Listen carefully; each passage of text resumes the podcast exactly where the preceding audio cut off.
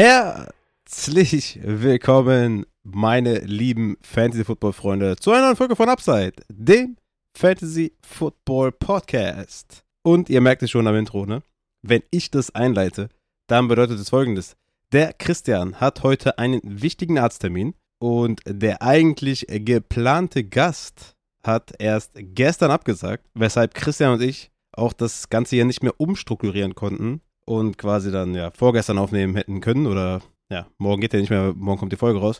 War es so, dass ich mir dachte, allein, allein, was machen wir da am besten? Ein Fragen-Podcast. Ist doch mal wieder Zeit, oder nicht? Also, so wie ich euch verstanden habe, habt ihr es jetzt auch nicht so schlimm gefunden, ne? dass ich euch allein unterhalten habe. Deswegen dachte ich mir, machen wir es einfach nochmal. Ich habe auf den sozialen Netzwerken wie immer dazu aufgerufen, ihr kennt es schon, at Raphael Upside, at Upside Fantasy oder natürlich im Discord, dem ihr natürlich joinen müsst, natürlich eh joinen müsst. Dann verpasst ihr nämlich auch gar nichts mehr, was Upside angeht oder auch ähm, sonstige Sachen, Planungen, Upside Bowl, Hörerliga, whatever. Gerne in dem Discord joinen, da werdet ihr auf jeden Fall immer alles erfahren. Der Link ist wie immer in der Videobeschreibung, äh, in der Videobeschreibung, in der Folgenbeschreibung und äh, da natürlich auch nochmal Support gerne auf patreon.com slash Fantasy. Da seht ihr dann auch, äh, welche Benefits euch erreichen, je nachdem, welchem Tier ihr abschließt. Das ist natürlich auch, an den Discord angebunden und dann habt ihr da viele, viele Channels noch extra frei, aber auch ähm, für Umme ist da auch das eine oder andere, was euch gefallen könnte. Genau, das dazu. Zu den Nachbestellungen vom Merch habe ich noch keine neuen News, aber stay tuned auf jeden Fall. Die Supporter-Hoodies sind hier meistens schon raus. Supporter-Shirts wisst ihr ja schon.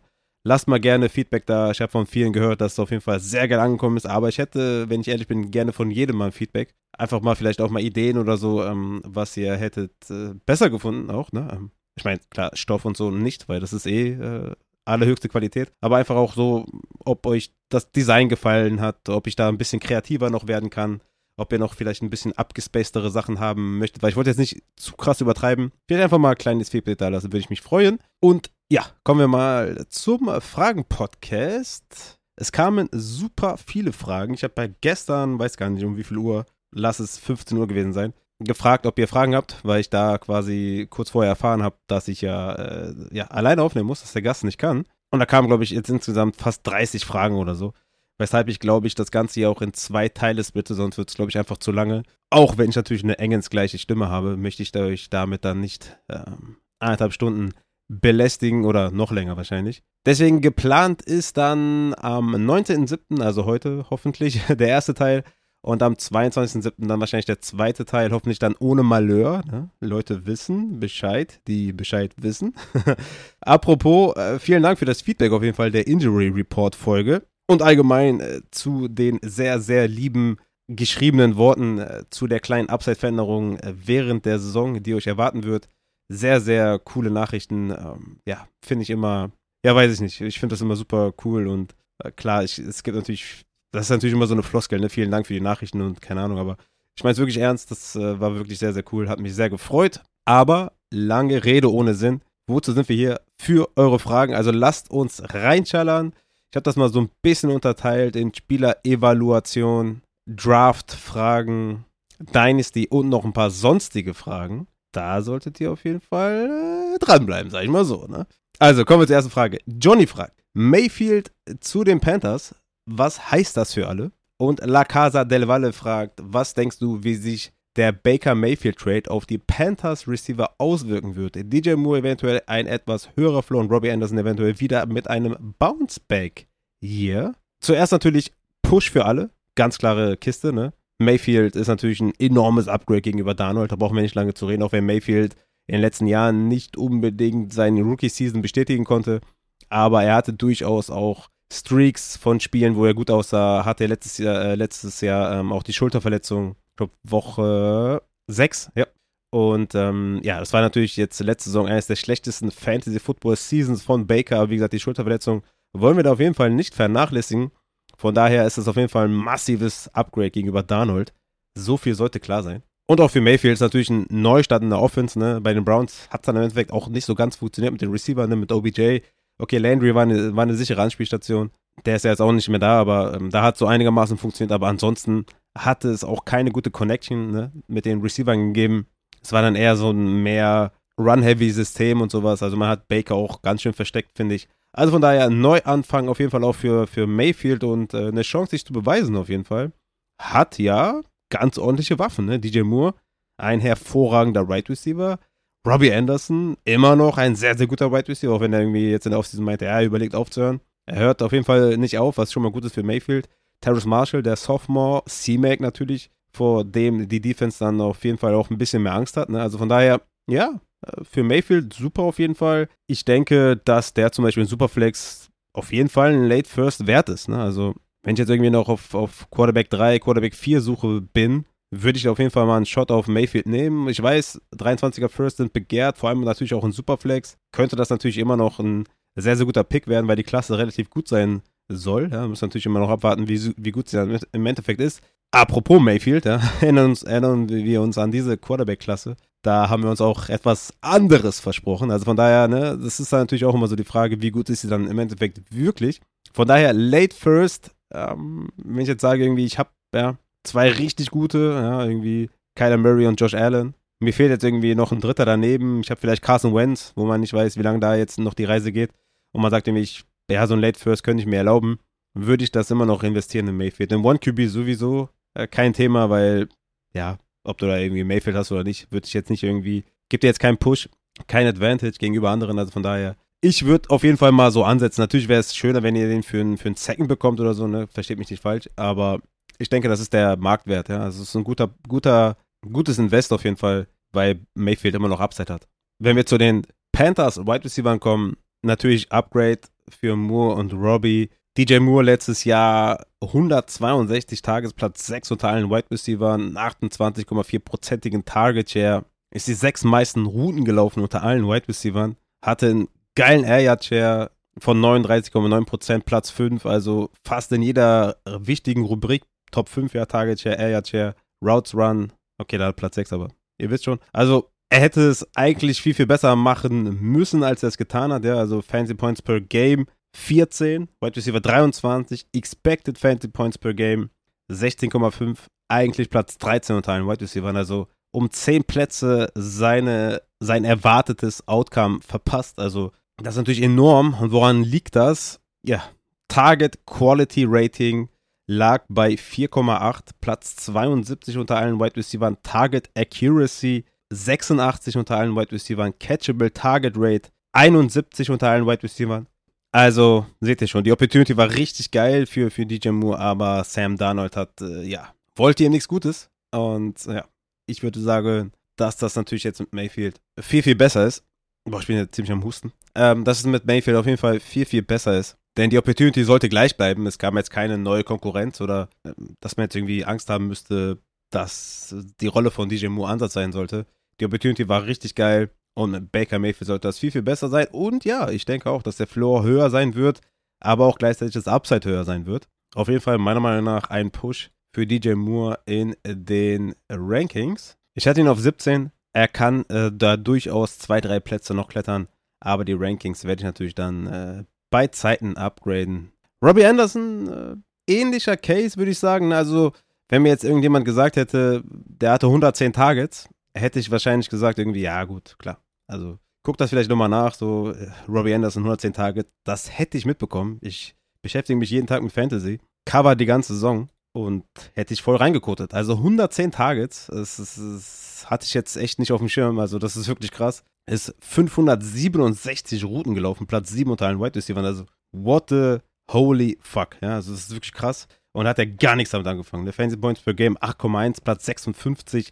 Expected Fantasy Points Platz 48. Also jetzt, ja, auch da wieder acht Plätze unter den Erwartungen geblieben, aber jetzt nicht so extrem wie bei DJ Moore, aber trotzdem, ey. Robbie Anderson kriegt von mir easy auf jeden Fall die Bescheinigung, ein Late-Round-Flyer zu sein. Vielleicht ist er nicht mehr, nicht mehr so krass, wie er vielleicht mal war, ja, aber er, er wird auf jeden Fall wieder die zweite Option sein und wird hier und da auf jeden Fall gute Spiele haben und vielleicht auch da, ne, etwas höherer Floor mit einer guten gepaarten Upside-Mischung ist das schon nice, weil auch hier natürlich in, in Target Quality Ratings 85, 80, 86. Also ja, das war einfach natürlich schlechtes Quarterback-Play und von daher würde ich da für Robbie auf jeden Fall einen Late, Late Flyer sehen und für DJ Moore ist schon kind of Top 15 Wide Receiver für mich. Also von daher für alle auf jeden Fall ein mega Push. Äh, für, für C-Mac natürlich auch, weil die Offense insgesamt besser sein sollte. Und das natürlich für, für Running Backs auch nicht schlecht, ne? Wobei CMC ist natürlich auch keine Frage, dass der sowieso abliefern wird. Ansonsten Tommy Tremble oder was. Gut,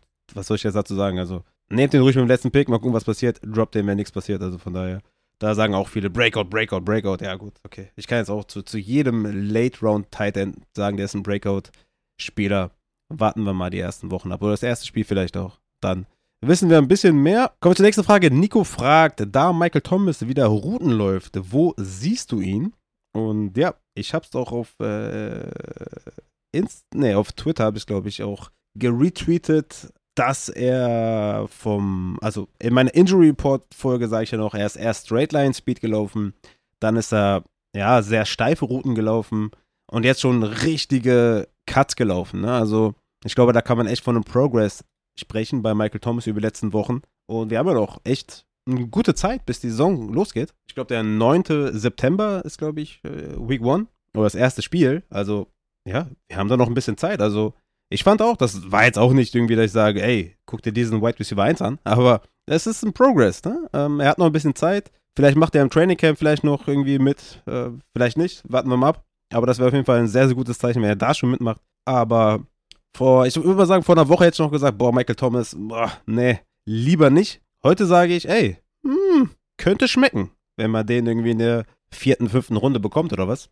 Also da müssen wir erst mal abwarten, wie gut er wirklich da reinfindet und dann können wir da den äh, beruhigt draften. Äh, bin gespannt, wie gut er zurückkommt. Warten wir noch ein paar Wochen ab, aber wenn ich jetzt sage, wo siehst du ihn? Hm, mit dem, was ich jetzt gesehen habe in den letzten Wochen, würde ich fast schon sagen, dass der aufgrund seines Elite-Upsides schon jetzt auch Richtung Top 20 Wide Receiver kommt. Ich glaube, das ist sogar auch sein Ceiling, wo ich ihn draften würde, weil mir es dann doch ein bisschen zu sneaky wäre, da jetzt nur mich auf Videos zu verlassen, ja. Ich würde schon auch gerne GameSpeed mal sehen dann von ihm, ne, bevor ich den noch höher nehme. Weil klar, sein Ceiling ist Top 5 Wide Receiver. Von daher ist das schon nice, wenn man den äh, irgendwie Top 20 bekommt, ne. Also noch höher wäre mir dann ein bisschen zu rich, aber ja, so in, die Richtung auf jeden Fall, ne. Warten wir mal ab die nächsten Wochen, aber Top 24, Top 20 würde ich ihn äh, picken. Auf Wide Receiver, nicht overall. Nächste Frage von Fresh Prince of Ilea. Warum seht ihr Kelsey über Andrews? Kelsey wird 33 und ist letztes Jahr schon leicht declined. Außerdem hat er mehr Target-Konkurrenz. Dann würde ich ja sagen, gucken wir doch mal, ob Kelsey declined hat letztes Jahr. Checken wir mal eben Player Profiler und gucken uns mal Yards after Catch per Game an. Das ist ja eine ganz gute Tight End äh, Stat, beziehungsweise darüber machen Tight Ends ja einige Punkte, deswegen ist es da eine gute Stat. Und da sehen wir, da hat er 2021 mehr Yards after Catch per Game als 2020 und 2019 und sogar als 2018. Also da in dem Punkt ist er schon mal nicht declined. Also Yards after Catch per Game 37,8 2021 zu 36,8, 24,9 und 37,1. Yards per Reception da ist er auf jeden Fall im Vergleich zu 2019 und 18 declined. 2018 16,2 Yards per Reception, 2019 13,3, 2020 12,08 und 2021 12,71, aber zu 2020 schon wieder nicht declined. Und letztes Jahr hätten wir wahrscheinlich nicht gesagt, dass er declined ist. Also von daher auch da relativ gleich bleiben, würde ich jetzt einfach mal sagen. Gehen wir zur nächsten Metrik und nehmen uns Yards per Route Run. Auch da kein richtiger Decline. Ne? 2018 äh, 2,7, 2019 3,8, 2020 2,1 und 2021 2,6. Also auch da jetzt kein wirklicher Decline. Yards per Target auch kein wirklicher Decline. 2018 war auf jeden Fall besser, aber wiederum besser als 2019 und besser als 2020. Gucken wir uns mal Red Zone Targets an. Auch besser als 2020, 19 und 18. Also bester Wert letztes Jahr. Gehen wir nochmal auf Total Touchdowns. Vielleicht hat das auch damit was zu tun. Vielleicht meinst du damit die Kleinen auch nicht. Da hatte er zwei mehr als letztes Jahr. Ein weniger als 2019. Aber im Endeffekt sehe ich da nicht viel Decline. Gucken wir bei PFF und gucken auf deren Offensive und Receiving Grades. Also Offensive Grade war 2018 bei 88, 2019 bei 85, 2020 bei 93. Damn und 2021 bei 81. Also da ist auf jeden Fall declined, vor allem im Vergleich zu 2020. aber zu 2019 dann relativ wenig, würde ich sagen. Receiving Grade war er 2018 mit 90, 2019 88, 2020 93 und 2021 84. Also auch da auch äh, declined auf jeden Fall. Hat ein paar First Downs weniger gefangen auch. Das ist auch richtig. Und auch hier bei Points per Snap und Points per Touch relativ gleichbleibend. Sogar eigentlich ganz gute Saison 2021. Also kein wirklicher Decline zu sehen. Natürlich hier und da, vielleicht hier und da vielleicht mal bessere Yards per Route Run Werte oder hier und da ein paar bessere, schlechtere Yards per Target. Aber im Endeffekt alles relativ gleichbleibend. Auch was so Expected Fantasy Points angeht und so, ja, war er fast, also eigentlich jedes Jahr immer Erster. Also von daher, ich sehe da keinen, keinen großen Decline, ehrlich gesagt. Und bei Kelsey müssen wir auch sagen, ja, 33 ist natürlich fair.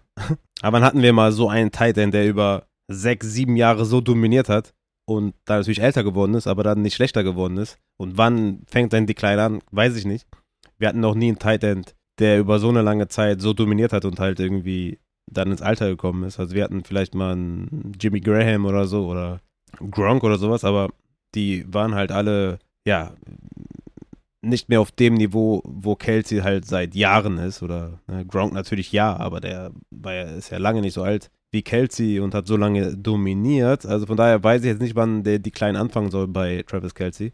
Aber gut, gucken wir uns mal die Target-Konkurrenz an, weil da hast du ja auch gesagt, dass es mehr Target-Konkurrenz ist als bei Andrews. Und da frage ich mich natürlich, wie du darauf kommst. Ehrlich gesagt, weil ähm, also es ist so, dass bei Mark Andrews Hollywood ist gegangen, das ist richtig, aber Bateman kommt ja quasi zurück. Ne? Und es ist immer so, dass man sich da ziemlich vertut, wenn man sagt, jetzt offene Targets, ja, das Hollywood ist gegangen und 100, ich weiß gar nicht, 135 Tages oder so. Oder 146, glaube ich, ne? sind weg. Die kriegt jetzt halt alle Bateman oder keine Ahnung, ne?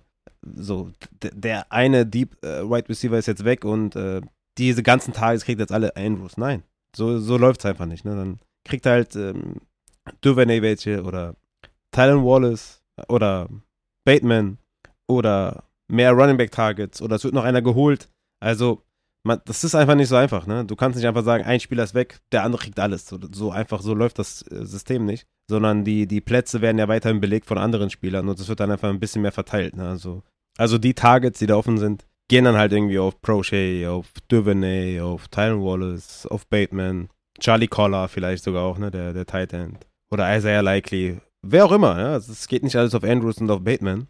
Von daher würde ich sagen, die Target-Konkurrenz ist relativ gleich geblieben, weil Bateman hat ja nicht viel gespielt und war nicht so gut in seinem ersten Rookie-Jahr, weil er natürlich mit einer Verletzung gestartet ist. Und bei Kelsey ist es halt so, dass Tyreek Hill weg ist ähm, und sich die, natürlich die ganze Offense einfach jetzt ändern wird. Ne? Und ich glaube, dass einfach noch mehr Intermediate kurze Routen kommen werden von Patrick Mahomes. Auch da ist es so, dass MWS einfach in die Rolle schlüpft von, von Hill, natürlich nicht komplett ausübt, ne? aber man kann jetzt hier nicht sagen, MWS ist der neue Hill und man kann auch nicht sagen, alle Targets, die wechseln von Hill, kriegen jetzt alle Juju und, und Kelsey. So läuft das halt da auch nicht. Ne? Also von daher würde ich sagen, dass das bei beiden eigentlich gleich geblieben ist, von der Opportunity her. Also beide, also ich würde sagen, bei Kelsey sogar noch ein bisschen besser, weil das ganze System wahrscheinlich noch mehr auf Kelsey ausgerichtet sein wird. Aber ich glaube, bei beiden ist es halt unabhängig davon, wie da die Konkurrenz ist. Die beiden sind einfach so gut, so auf so einem Elite-Niveau, dass die jetzt ihre Targets eh bekommen werden. Ne? ne? Und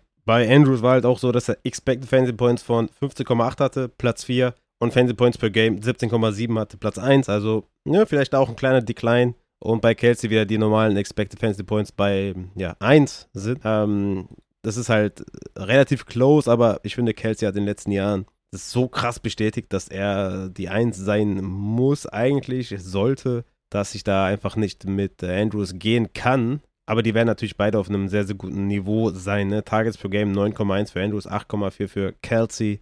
Da erwarte ich auch, dass es bei Andrews vielleicht ein bisschen runtergeht, bei Kelsey ein bisschen wieder nach oben. Also ähm, ich glaube, die Situation bei beiden ist nicht schlechter geworden. So viel können wir auf jeden Fall festhalten.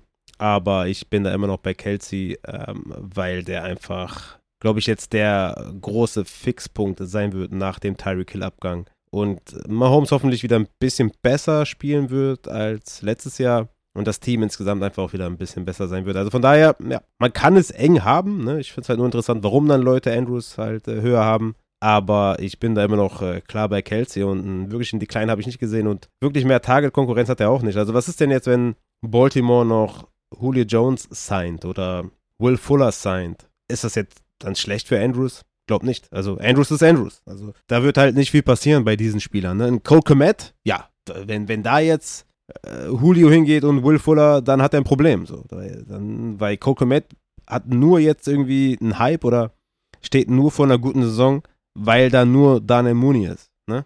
Aber bei einem schon Elite-Tight End ist es jetzt nicht so wichtig, ob da jetzt noch einer dazukommt oder nicht, weil die machen eh ihr Ding. Von daher, ich bin bei Kelsey, aber du kannst auch gerne bei Andrews sein. Don't blame you. Kommen wir zur nächsten Frage von Nico 49ers. Warum sehen alle Javonte so über Gordon? Sollte man das nicht erstmal abwarten nach der letzten Saison? Und da sage ich Nico 49ers, absolut richtig. Ich habe es ja auch getweetet, dass es einfach absurd ist, ja, dass in einem Backfield, was letztes Jahr ein 50-50 Opportunity Share hatte, dass einer davon dieses Jahr Running Back 9 ist, 16 overall, ja, muss man sich mal reinziehen, 16 overall. Und der andere Running Back 33 und overall 93 ist. Das ist einfach Anfang zweite Runde gegen Ende achte. Ich meine, what the, what the fish, ja. Das ist wirklich extrem. Weil hier reden wir dann davon, dass Javonta einfach einen riesen, einen riesigen Schritt nach vorne machen muss, um wirklich halt einen Top 10 Running Back Draft Pick zu rechtfertigen. Weil, wie gesagt, momentan ADP Running Back 9.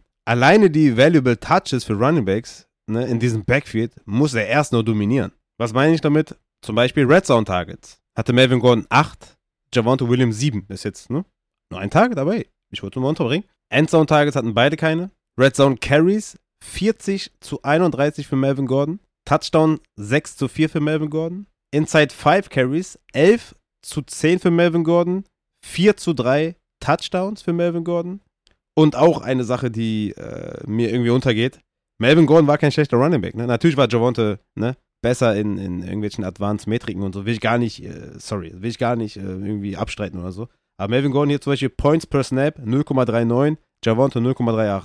Points per Touch 0,87 für Melvin, 0,84 für Javonte. Also Melvin Gordon ist kein, ist kein Dulli, ne? Also das ist jetzt kein Running Back, der jetzt reinkommt und sagt, ja gut, jetzt bin ich hier zurückgekommen für zweieinhalb Millionen, ich setze mich jetzt hier auf die Bank und äh, guck da mal, was der Javonte macht und komm da mal ab und zu rein in der Garbage Time. Nee, nee. Also auch ein Argument, was viele bringen, ist dann zu sagen, ja, ähm, die haben ja schon ziemlich lange gewartet, bis sie ihn zurückgeholt haben und dann nur zweieinhalb Millionen und oh, Javonte wird abgehen.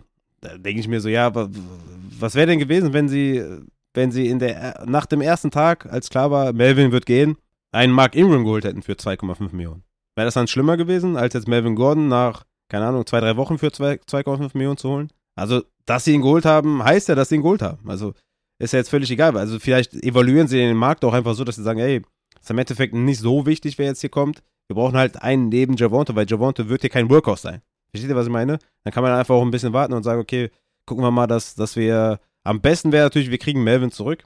Aber also ansonsten holen wir uns halt einen anderen Power Runner, den wir dann neben Javonte stellen. Also, ich finde das schon echt sehr rich. Und äh, wenn wir hier wirklich davon reden, dass er ein Top 9 Running Back ist, dann muss man sich einfach auch mal vor Augen führen, dass Leute wie DeAndre Swift, der Clear-Cut Running Back 1 ist bei den Lions mit einer heftigen O-Line, dann ist das schon echt weird, wenn der hinter Javonte ist. Alvin Kamara, gut, aufgrund der Sperre können wir jetzt nicht äh, ja, so richtig berücksichtigen. Aaron Jones, auch für mich auch ganz klar vor Javonte, gerade auch was sein Receiving Game angeht und so. Also ich, ich kaufe das jetzt nicht so ganz, was da letzte Saison passiert ist, ähm, ohne Davonte Adams, wo, wo Aaron Jones einen heftigen Target Share hatte. Das finde ich dann auch immer zu übertrieben und zu weit hergeholt. Das wird sich nicht äh, ja, das, das wird nicht so bleiben.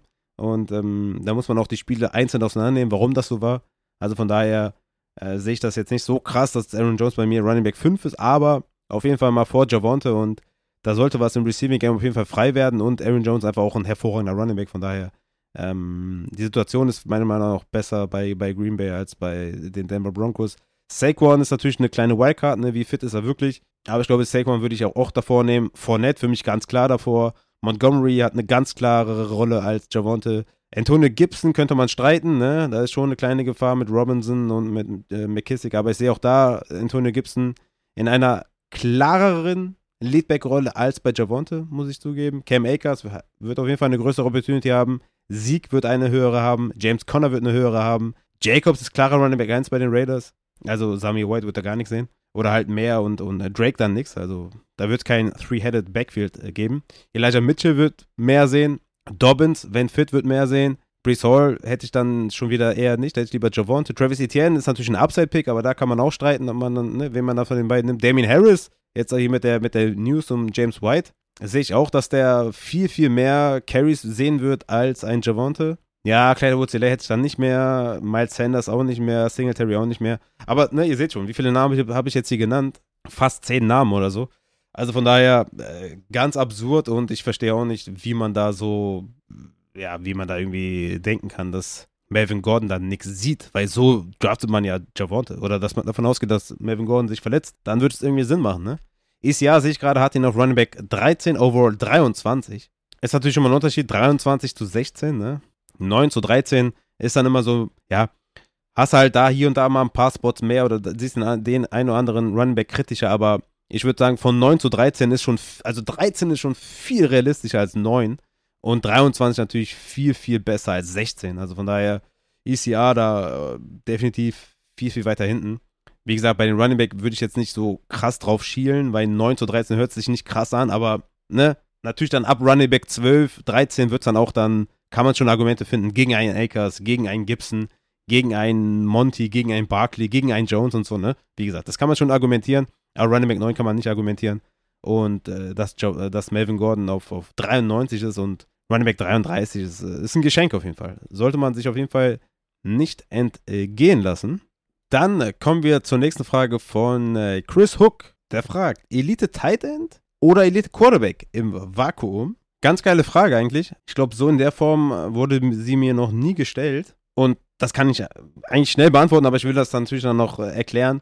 Für mich ganz klar Elite Tight End weil die natürlich den enormen Positional Advantage geben, den, den dir der Quarterback halt nicht geben kann. Ne? Also auch geben kann, aber nicht so extrem oft, ne? Matchup-wise. Also, wenn du jetzt einen Top 3 Tight End hast, kannst du davon ausgehen, dass du in, dass du in 7 von 12, 8 von 12 Fällen den besseren Tight End am Spieltag hast. Ne? Kann natürlich immer sein, dass der andere einen Streaming Tight End gefunden hat oder so, ne?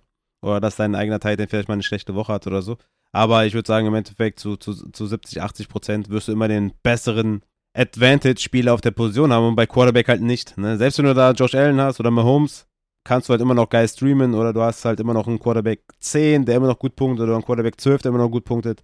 Bei Titans halt gar nicht der Fall. Ne? Ich mache das ja immer ganz äh, gerne am, am, Beispiel Targets per Game fest bei den Titans. Mark Andrews mit 9,1, Dan Waller mit 8,5, Kelsey 8,4 und dann geht's schon runter. Ne? Mikey Zicki hatte zum Beispiel 6,6 äh, Tages per Game. Oder ein TJ Hawkinson 6,9. Oder ein Dalton Schulz, der Titan 6 per Game letztes Jahr war, 6,1. Ne? Also 8,4 bei Kelsey, 6,1 bei Schulz. Das ist halt enorm. Und bei Quarterback, ne, Matthew Stafford, Quarterback 10 letztes Jahr per Game mit 20,2 und Tom Brady, Quarterback 2 letztes Jahr mit 22,6 Punkten. Also Ne? Das ist halt so eine kleine Diskrepanz, dass es halt fast, auf, fast nicht auffällt. Natürlich dann Matchup-wise hier und da natürlich auffällt, aber bei den Titans halt so ultra brutal auffällt. Und ich gucke mir das mal bei ESPN mal an, weil die haben da ähm, niedergeschrieben, wer die Most Common Players für die Fantasy Football Finalisten sind letztes Jahr. Da ist Cooper Cup die Nummer 1 mit 48 Prozent, aber der hat natürlich auch alles zerrissen. Das ist natürlich ein Ausreißer gewesen. Und wer ist der zweite? Es ist der erste Titan mit Mark Andrews 38%, Dalton Schulz 32%, Travis Kelsey 29% und dann kommt erst der erste Quarterback mit Josh Allen 29%. Dann kommt wieder ein Titan mit Dawson Knox mit 28%. Und dann kommt weiter unten erst Justin Herbert mit 27%, Aaron Rodgers mit 24% und Jalen Hurts mit, auch mit 24%. Und man sieht auch hierbei, abgesehen von Cooper Cup, der 48% geowned war bei den Finalisten letztes Jahr, ist dann der zweite Debo Samuel 33%, Devonta Adams 33%, Hunter Renfro 31%. Und bei Titans einfach Mark Andrews mit 38%, Schulz 32%, Kelsey 29%, Knox 28%. Also ganz klar, ne? Josh Allen, um auf die Frage zurückzukommen, bei Quarterbacks 29%, Justin Herbert 27% und dann Rogers mit 24%. Da ist sogar Knox noch drüber, Hurts 24, Stafford 22, auch da ist Knox noch drüber. Also Elite Tight End oder so ein Midround Tight End, der dann irgendwie Tight End 3, 4 ist oder so ja, die äh, sind natürlich dann viel, viel wertvoller. Also safe 1000 Prozent lieber Elite Tight End als Elite Quarterback. Auch wenn Josh Allen natürlich die letzten Jahre wirklich richtig zerstört hat. Und ja, viel Value hatte, hatte er keine Chance gegen Mark Andrews, oder Travis Kelsey hier bei den Most Owned Finalisten. Hervorragend fragt, welche Spieler auf Running Back sind die mit dem größten Upside? Vielleicht auch Dart Throws, die keiner auf dem Schirm hat. Wir sind natürlich noch früh, ne? Das ist immer das, was ich vorweg sagen muss. Vielleicht habt ihr ja mal die Running Back Folge von mir gehört mit den UDFAs, mit Abram Smith und, und, und Kennedy Brooks von Philadelphia oder Devonta Price von Indianapolis. Das sind natürlich Leute, die hat kein Mensch auf der Rechnung oder natürlich schon ein paar, aber wenige. Die kann man immer gut nennen. Aber macht jetzt auch nicht den größten Sinn, die jetzt irgendwie zu picken, ne? weil jetzt ist halt noch gar nichts passiert und Camaro ist noch nicht mal gesperrt. Also von daher ist das natürlich dann ein bisschen schwierig. Ich finde, Damian Pierce ist immer noch ein guter Late-Round-Flyer, weil er das Backfield mit Sicherheit übernehmen kann. Tyler Algier, sage ich natürlich auch immer von den Atlanta Falcons, dass der einen guten Shot hat. Kommen wir gleich auch eine, auf eine Frage zu Training Camps. Also Tyler Algier auf jeden Fall bockettig. Ronald Jones, safe eine Chance, Running Back 1 bei KC zu sein. Marlon Mack, ähnlich wie Damian Pierce, hat auch eine Chance, Running Back 1 bei den Houston Texans zu sein. Daryl Henderson finde ich auch immer noch spannend, weil Cam Akers halt nicht gezeigt hat, dass er unbedingt besser ist. Also, das, er hat ganz klar gezeigt, dass er sehr viel schlechter ist als Daryl Henderson. Aber bin mir halt nicht sicher, wie lange sie da Cam Akers weiter füttern, sollte er halt nicht produzieren. Könnte dann Daryl Henderson vielleicht wieder übernehmen. Isaiah Spiller draft ich auch gerne so ab der 10. Runde, weil ich glaube, dass der ein guter Komplementärback ist zu Austin Eckler. Und sonst wird es halt wirklich, äh, ja, wenn natürlich eine Verletzung in Tampa Bay passiert, bei Leonard Fournette ist natürlich Rashad White, Sky is the limit auf jeden Fall. Ansonsten, äh, Keontae Ingram, glaube ich, bei Arizona wird nicht viel sehen. Sami White wird nicht viel sehen. Herr Hassanu Haskins, natürlich auch nur bei einer Verletzung wieder. Tyron Davis Price, ey, why not? Ne? Wer weiß, was da in San Francisco dieses Jahr passiert. Snoop Connor sage ich auch oft, ähm, oder nenne ich auch oft, falls James Robinson da erstmal auf POP beginnt, könnte der auch ein paar Touches sehen bei den Jacksonville Jaguars. Ja, ansonsten ne, wird es halt dann irgendwann absurd. Ähm, dann müssen wir schon die UDFAs da nennen, die ich am Anfang genannt habe, ne? Kennedy Brooks oder, oder Price oder Abram Smith. Aber sonst, ähm, ja, sind so Tyler Algier, finde ich äh, spannend. Damien Pierce, Spiller, Marlon Mack, Daryl Henderson. Das sind so die Spieler mit Upside, die ich sehe, die jetzt vielleicht nicht hoch im Kurs sind. Ne?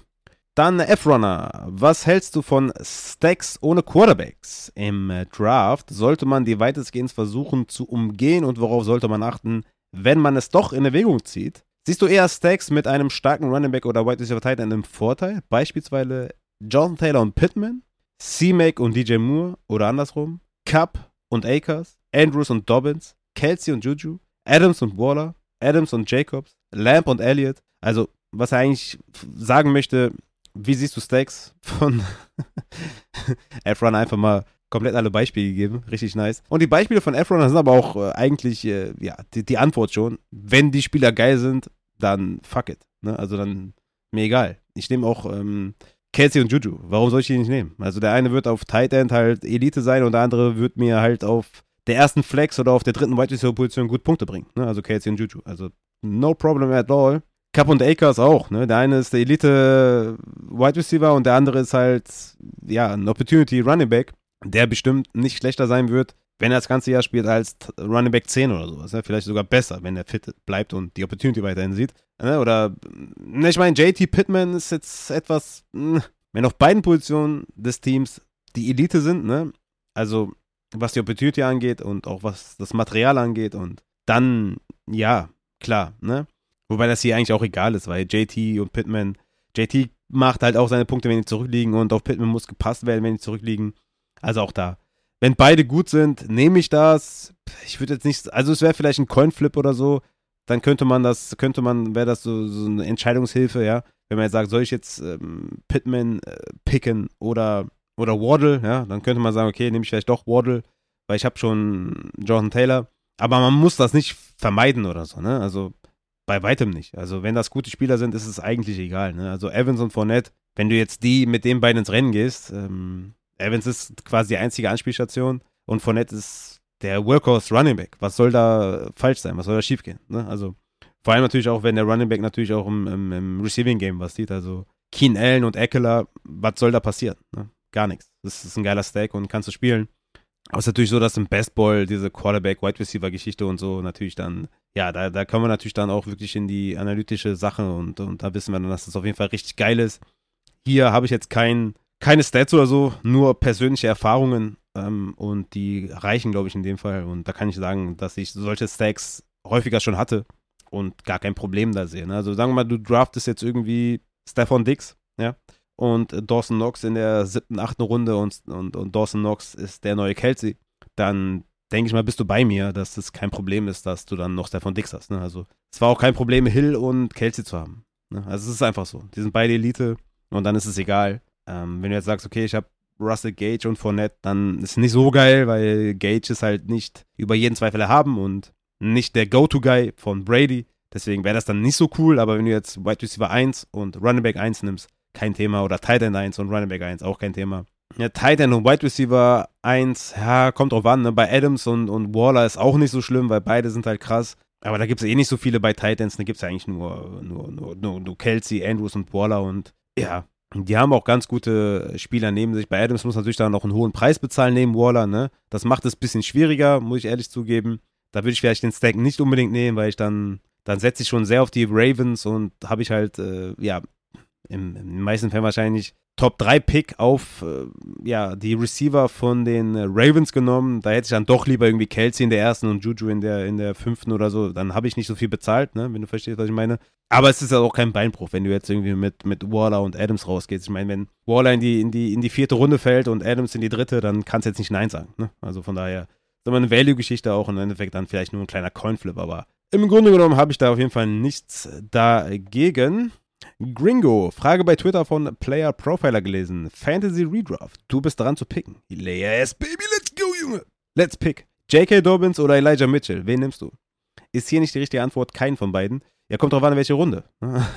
Was muss ich bezahlen? Was kostet? Was kostet? Was letzte Preis hier von denen? Ich würde, ich würd, glaube ich, immer Dobbins nehmen, weil der mehr Upside hat. Und bei Mitchell und San Francisco weißt du halt nicht, was passiert. Dobbins muss natürlich gucken, wie fit er ist, ist klar, ne? Das ist natürlich immer vorweg. Disclaimer. Aber äh, sollte Dobbins Week 1 ready sein, von mir aus nur zu 80 Prozent und dann Woche 3 bei 100 sein, dann, dann bin ich damit fein. Ne? Und der kein Setback hat und so, bin ich immer noch bei Dobbins, weil das die bessere Offense ist. Natürlich, das Scheme von San Francisco ist natürlich Killer, ne? Aber Lance wird schon auch den, den Running Backs ein bisschen wehtun.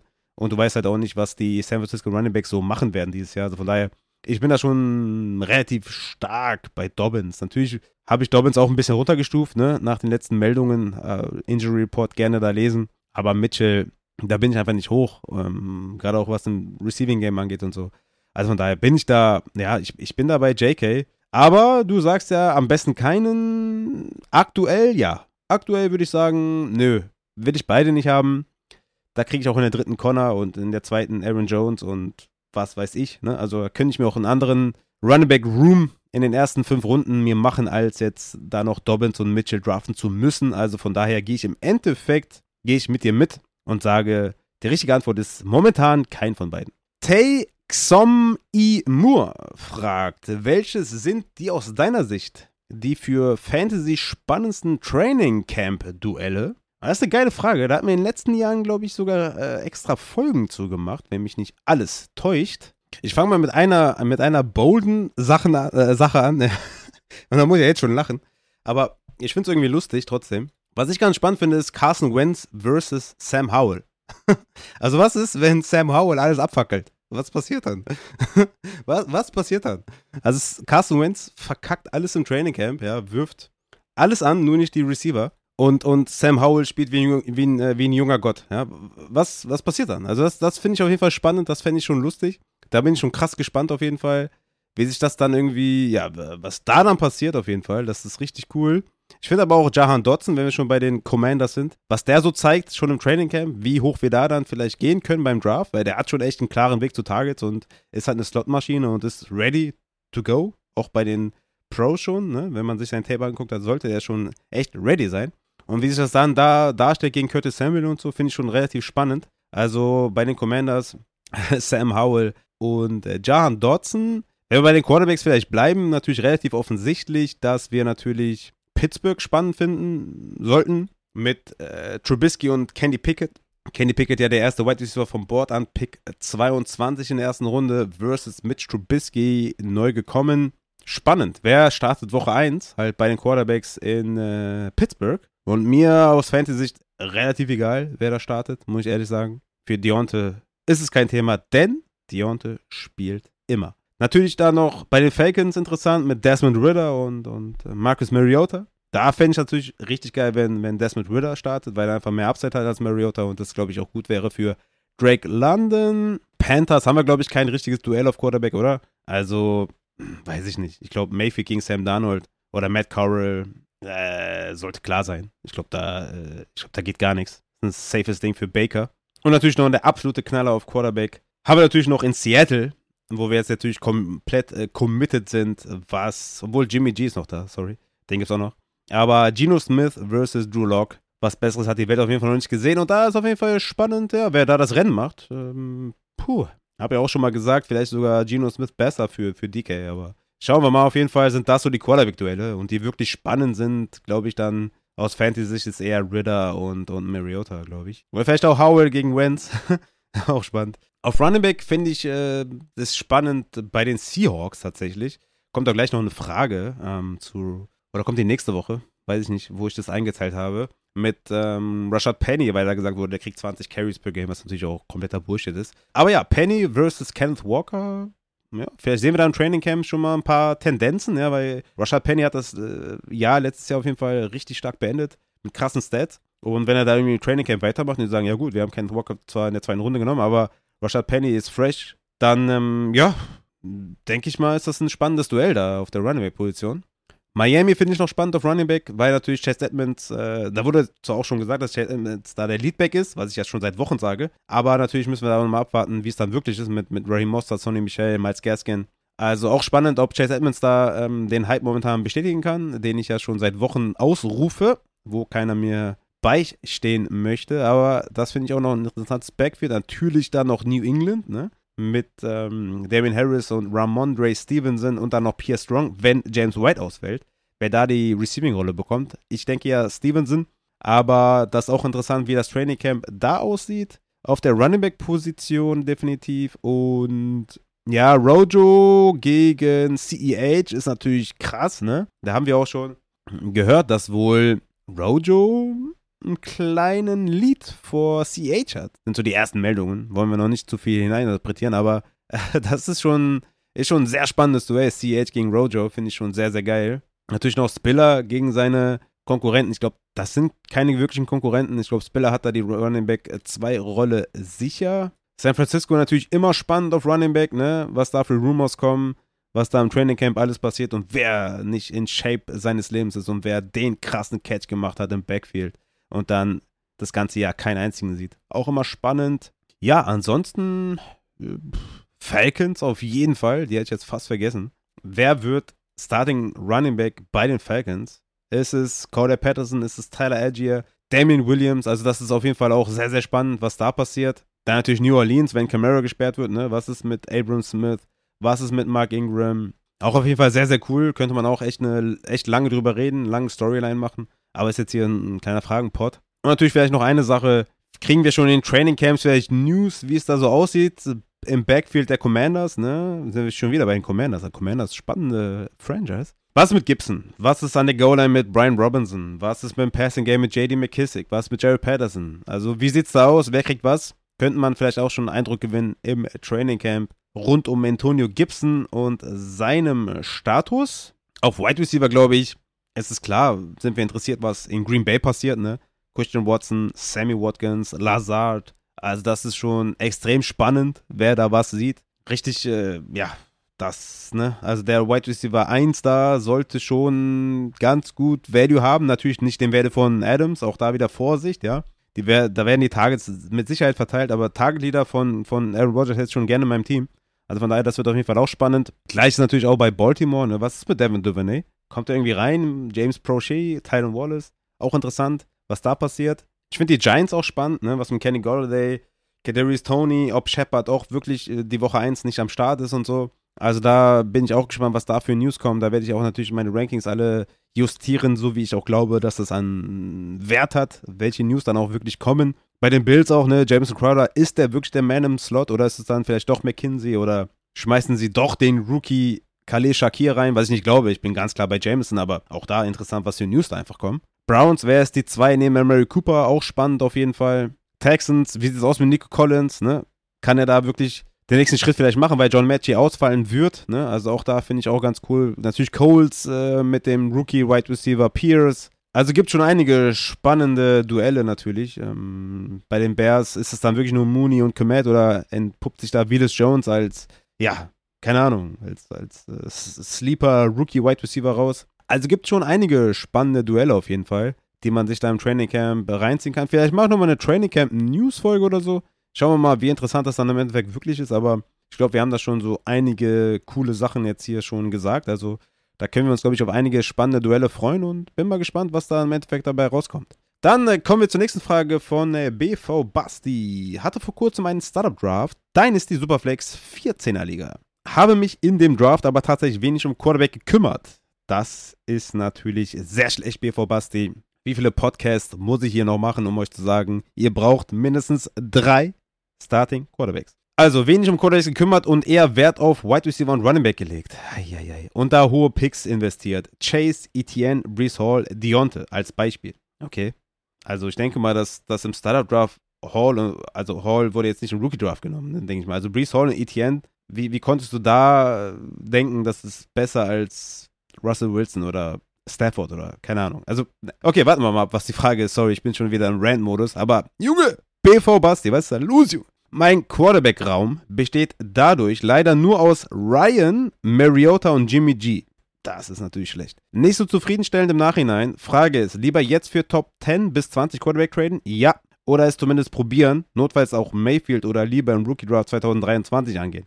Ja, okay, also ich meine, ähm, wenn du drei Early First Picks hast, 2023, dann sehe ich jetzt keinen Grund, irgendwie Mayfield zu holen. Ne? Also ich habe es eben gesagt, Superflex, Late First würde ich immer noch für Mayfield bezahlen. Aber wenn du drei Early 2023 hast, dann nimmst du halt drei Quarterbacks und guckst, was passiert. Weil du musst ja komplett rebuilden auf, Ryan, auf, auf Quarterback. Ne? Ryan macht vielleicht noch zwei, drei Jahre oder was. Mariota macht vielleicht nur vier, fünf Spiele und Jimmy G vielleicht gar nichts. Und vielleicht dann, wenn er was macht, auch nur ein paar Spiele. Und wenn er ein paar Spiele macht, dann auch nicht auf einem guten Niveau. Also Jimmy G ist vielleicht ein fünfter Quarterback, ein vierter, fünfter Quarterback irgendwie in Superflex, aber ähm, ne? nice to have irgendwie kind of, aber mit Sicherheit nicht als dritter. Also, wie gesagt, kommt drauf an, wie viele Picks du 2023 hast und ob die early sind. Aber natürlich musst du eigentlich für einen Top 10 bis 20 Quarterback traden. Ja, safe auf jeden Fall. Also, wenn die Chance hast, irgendwie Breeze Hall und Etienne abzugeben gegen, und jetzt pass auf, was ich sage, gegen Kirk Cousins, ne? Dann mach das.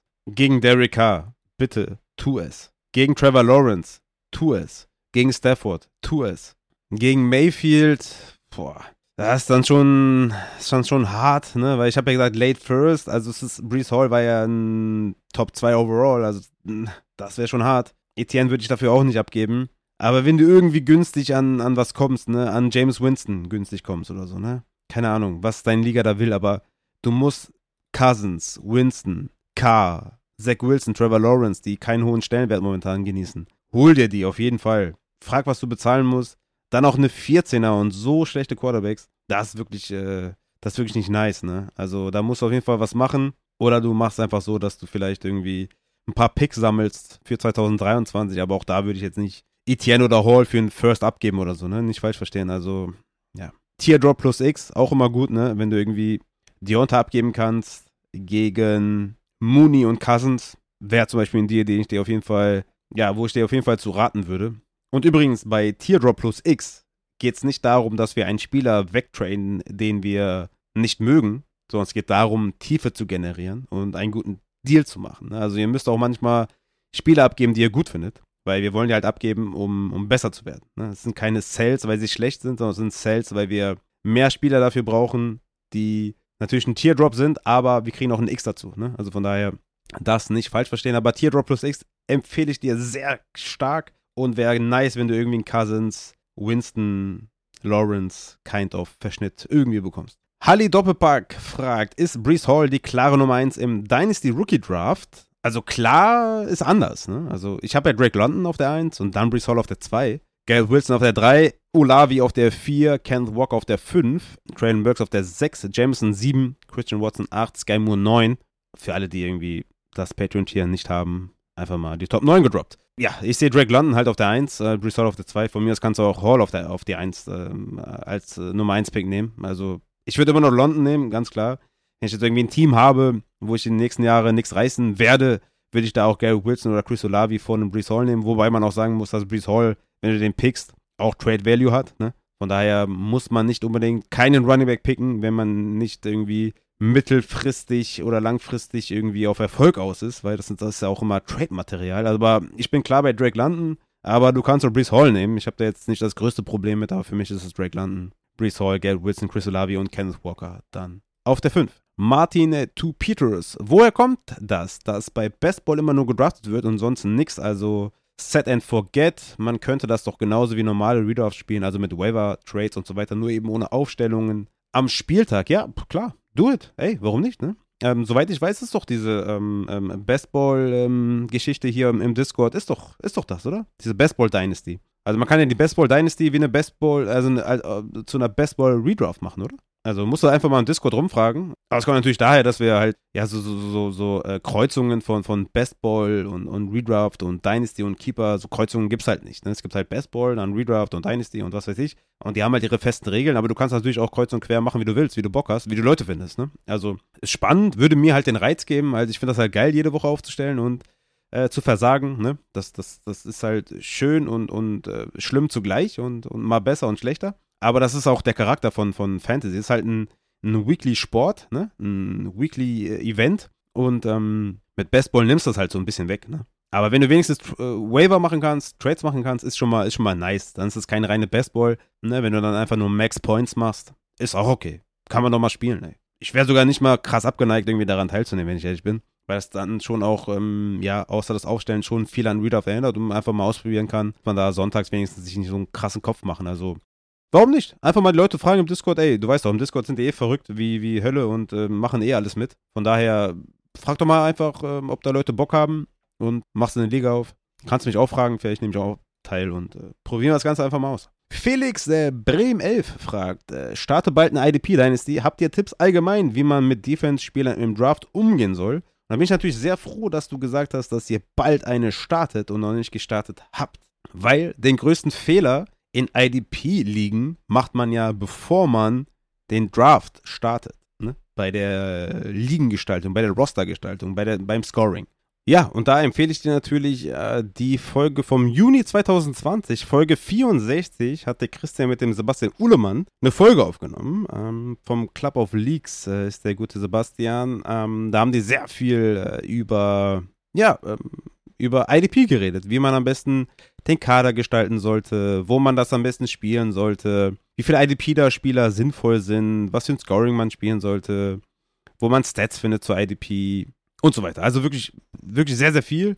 Geredet auch gerne mal Mikes in Motion folgen auf Twitter, Instagram oder wo auch immer. Ich bin auf jeden Fall der falsche Ansprechpartner, ne, weil ich mich da mit IDP nicht auskenne und ihr wisst ja, ich rede nur über Sachen, wo ich mich auch auskenne, wo ich Erfahrung mit habe und wo ich dann meine Expertise abgeben kann. Ich bin keiner, der irgendwie so tut, als wenn er alles weiß und bei IDP kann ich nur an der Oberfläche kratzen und das ist dann zu wenig, als dass ich jetzt hier Expertise abgeben möchte. Ich könnte es, aber mir ist das dann zu wenig Expertise, dass ich das dann äh, vermittel. Von daher checkt die Folge auf jeden Fall ab.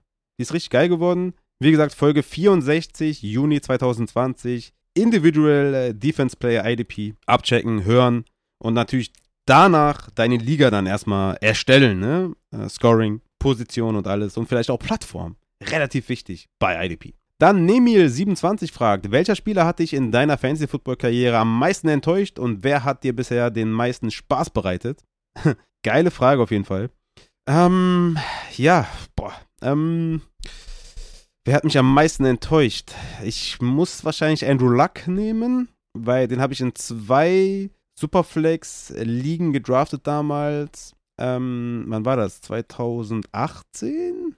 War das 18? Ich glaube 18 oder 19? 18 oder 19, also ja, kurz vor seinem Rücktritt quasi in, in zwei Ligen gedraftet. Das, ja, hat mich dann, also nee, also, ne, sorry, nicht der Typ hat mich enttäuscht oder seine Entscheidung hat mich enttäuscht oder ich hasse ihn oder so. Ey, alles cool, cool, cool, äh, geiler Typ, love him, ne? Ey, alles nice. Aber natürlich für mich enttäuschend so, ne? Weil einfach Rücktritt. Und das war, ich glaube, zu dem Zeitpunkt war das jeweils mal ein Quarterback 1. Ich glaube, das war einmal Second Round oder ich bin mir nicht mehr ganz sicher, aber Andrew Luck halt. So, was soll ich dir erzählen? So, ne? Das war natürlich Absturz. Ähm, deshalb Andrew Luck, leider Gottes, äh, und Mahomes 2018, äh, derjenige, der mir am meisten Spaß bereitet hat. weil ich den einfach da äh, in seiner Breakout-Season in mehreren Superflex Dynasties gedraftet habe. Einfach mal einen Late-Shot genommen habe. Und ja, ihr wisst alle, was passiert ist. Und ähm, ja, deswegen Patrick Mahomes ähm, war einfach so der geile Pick und war auch äh, Late Round Redraft Pick, der mich dann auch zur Championship geführt hat in seiner absurden äh, Saison da damals. Ähm, von daher war es einmal leider Andrew Luck auf der negativen Seite und einmal Mahomes auf der positiven. Ansonsten fallen mir natürlich schon noch ein paar ein. Ne? Klar, James Conner war natürlich geil. Lindsay war geil. Ne? Gab schon so einige, die, wo es echt geil war. Bei negativen war es dann eher in Dynasty, weil ich einen frühen Pick gespendet habe und dann ist halt nichts passiert. Aber Redraft kannst du halt auch immer dann ja noch retten und so, ne? Aber ja, gibt schon, gibt schon so einige, bei denen es geil war, eher wenige, die mich enttäuscht haben. Also Luck war halt schon heftig für, weil du kannst halt in Superflex nicht mal eben einen Second-Round-Pick oder einen First-Round-Pick mal eben so irgendwie, keine Ahnung, ersetzen. Ne? Also in der einen Liga bin ich heute noch beschäftigt, da den zu ersetzen. Also von daher ist das schon nicht geil gewesen. Kommen wir zur letzten äh, Frage für heute. Wie gesagt, das ist der erste Teil vom Fragenpot. In der zweiten, äh, weil wir kommen jetzt, jetzt zu einer Frage von Puppenkiste, ist das Lied von Laila, ich weiß gar nicht, wie man es ausspricht, bei dir im Taxi verboten. Spoiler Alert, die nächste Folge, der zweite Teil von diesem Fragenpot, hat auch eine Taxifrage. Aber ist das Lied Laila verboten bei dir? Und ich habe natürlich gecheckt, was ist da los mit Laila? Warum soll das verboten sein? Wer ist, wer ist diese Laila? Und ich habe gelesen, dass irgendwie eine Bordellbesitzerin in einem Lied und ähm, das findet man sexistisch, deswegen hat man das irgendwie verboten. Ich weiß auch nicht. Ist irgendwie so ein Malle-Song. Keine Ahnung, ich kenne mich da echt nicht aus. Ich habe mir das Lied einmal kurz angehört. Also, das ist halt, also sowas ist halt so das, das Schlimmste, was du mir antun kannst. Ne? So Ballermann-Musik, Schlager, das gibt's nicht bei mir. Ne? Und im Taxi, wenn ich das geil finden würde, würde das natürlich laufen, weil äh, ich bin ja DJ im Auto und da laufen natürlich meine Tracks. Aber Laila, Layla gehört nicht dazu. Aber es, es wäre auf jeden Fall, äh, gerade weil es verboten wäre, würde, würde es natürlich äh, laufen im Taxi, ne? ist klar. So, dann würde ich sagen, haben wir den ersten Teil hier hinter uns gebracht. Ich weiß nicht, wie lange das im Endeffekt sein wird. Ich habe jetzt hier 1,20 stehen, habe ein paar Mal gehustet, musste mir ein paar Mal neu, neu Wasser holen, ein, zwei Mal die Kids rausschicken. mal gucken, wie viel es dann im Endeffekt wirklich ist. Aber wir kommen zum Ende, zum ersten Teil. Ich werde es dann gleich äh, bearbeiten, hochladen und dann wünsche ich euch viel Spaß damit. Und wir sehen uns dann Mitte der Woche, Ende der Woche mit dem zweiten Teil oder hören uns dann, besser gesagt. Und äh, ja, möchte mich schon mal bedanken fürs Zuhören. Gebt mir Feedback und appreciate euren Support. Vielen, vielen Dank. Bis, ja, wann habe ich gesagt? Übermorgen? Soll der zweite Teil kommen? Ja. Mal schauen. 22.07. glaube ich, habe ich gesagt. Also warten wir mal ab, ob ich das auch äh, einhalten kann. Also dann nicht übermorgen, sondern in drei Tagen. Aber Schauen wir mal. Ich, ich werde mir Mühe geben. Vielleicht haue ich ähm, den ersten Teil auch schon am 18. raus. Aber gucken wir mal, wie ich da durchkomme mit den Kids hier, äh, wie schnell das geht hier in Serbien. Ticken die Uhren ein bisschen anders. Von daher hören wir uns dann hoffentlich am 22.07. Äh, 22.07. wieder, meine lieben Fantasy Football Freunde. Vielen Dank fürs Einschalten. Haut rein!